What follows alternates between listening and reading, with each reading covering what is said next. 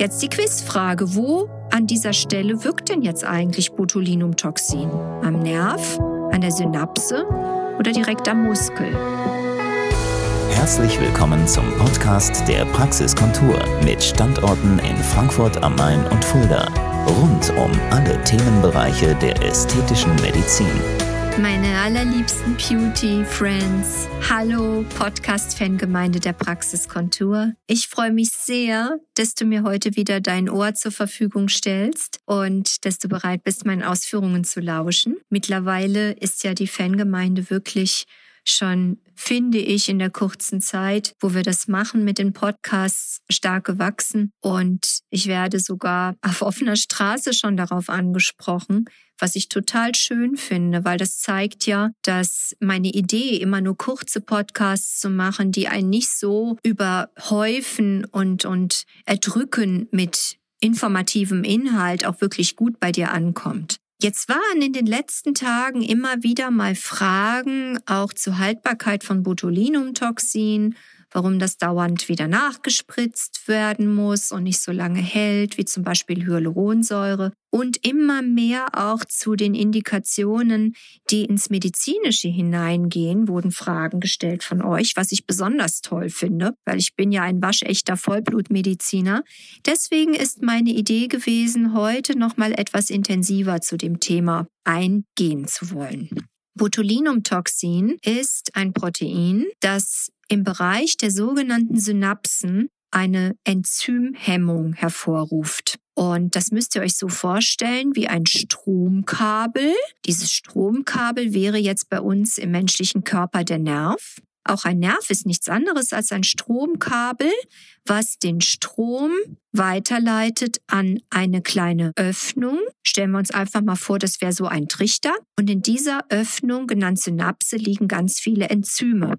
Enzyme sind auch nur Hilfsstoffe, die dann die Informationsstrom vom Nerven aufnehmen und an das dahinter gelegene Erfolgsorgan, in dem Fall ist das unsere Muskulatur, weiterleiten. Und Jetzt die Quizfrage. Wo an dieser Stelle wirkt denn jetzt eigentlich Botulinumtoxin? Am Nerv, an der Synapse oder direkt am Muskel? Wenn ich das meine Patienten frage, kommen in 80 Prozent falsche Antworten. Die richtige Antwort lautet, das Botulinum wirkt an der Synapse, indem es dort die Enzyme hemmt, also regelrecht blockiert und wie ein Schutzschild ummantelt sodass diese kleinen Enzyme die Informationsstrom nicht mehr vollumfänglich an das Erfolgsorgan Muskulatur weiterleiten können. Also, Praktisches Beispiel, stellt euch eure Zornesfalte vor. Wir haben das Botulinumtoxin gespritzt und etwa ein bis zwei Wochen später ist die volle Wirkung da. Das heißt, dass die Enzyme höchstens noch 20 Prozent wirken und 80 Prozent circa sind blockiert, sodass der Muskel nicht mehr die volle Kraft hat, sondern nur noch ganz leicht sich bewegen kann. Natürlich ist das nicht für die Ewigkeit, weil nach drei bis vier Monaten, so am Anfang der Behandlung, kommen wiederum körpereigene Enzyme ins Spiel, die dann das Botulinumtoxin verdauen und abbauen. Die abgebauten Produkte wandern nicht irgendwo hin, sondern das ist Zellschrott. Der ist nicht mehr verwertbar. Und dann geht der Muskel wieder ins Fitnessstudio, trainiert und dann ist die Falte darüber gelegen wieder vollumfänglich da. Also, auf Deutsch übersetzt, am Anfang kommt ihr bitte alle circa drei bis vier Monate bis wir den Muskel in eine gewisse Verfettung und damit Degeneration gezwungen haben und damit die Haut oben drüber deutlich glatter geworden ist, wir die Abstände der Unterspritzung verlängern können und auch weniger Material benötigen, was schick ist für euren Geldbeutel, weil das wird dann auch günstiger. Dasselbe gilt für den Bereich der sogenannten Stirnquerfalten. Bei den seitlichen Krähenfüßen am Auge ist das nicht der Fall, weil der Ringmuskel am Auge, den können wir nicht in die Verfettung zwingen. Der ist eine viel zu dünne Platte, da passiert das nicht. Aber Zornesfalte und Stirnquerfalten, sensationell, liebe Beauty-Freunde, sensationell. Gerne verwende ich es auch im Bereich des Kinns. Da ist ein ganz kleiner Muskel, der heißt Musculus mentalis. Und je älter wir werden, umso mehr führt die Kontraktion, also die Bewegung dieses Muskels dazu, dass die Kinngrube, die quer verläuft, immer tiefer wird und wir so ein komisches Erdbeerkinnrelief bekommen. Mit Hilfe vom Botulinumtoxin können wir diesem Problem Einhalt gewähren. Finde ich auch eine richtig gute Indikation.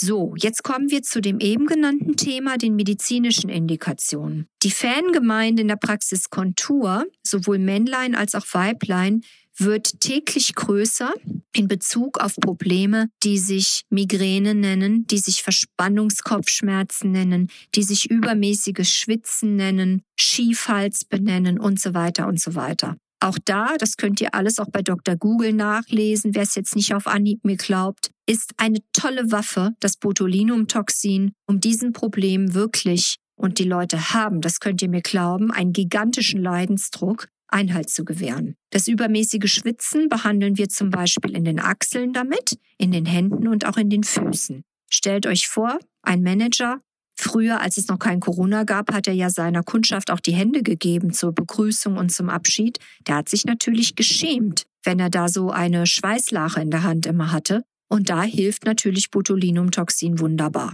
Es gibt tatsächlich Patienten, die bei übermäßigem Schwitzen tatsächlich Ruhe haben für ein Dreivierteljahr und länger. Versprechen kann man das nicht, aber man kann sagen, dass es auf alle Fälle länger hält, als was die Faltenbehandlung anbelangt. Was vielleicht noch interessant ist zum Erwähnen, alles, was für die Ewigkeit halten würde, halte ich persönlich für gefährlich.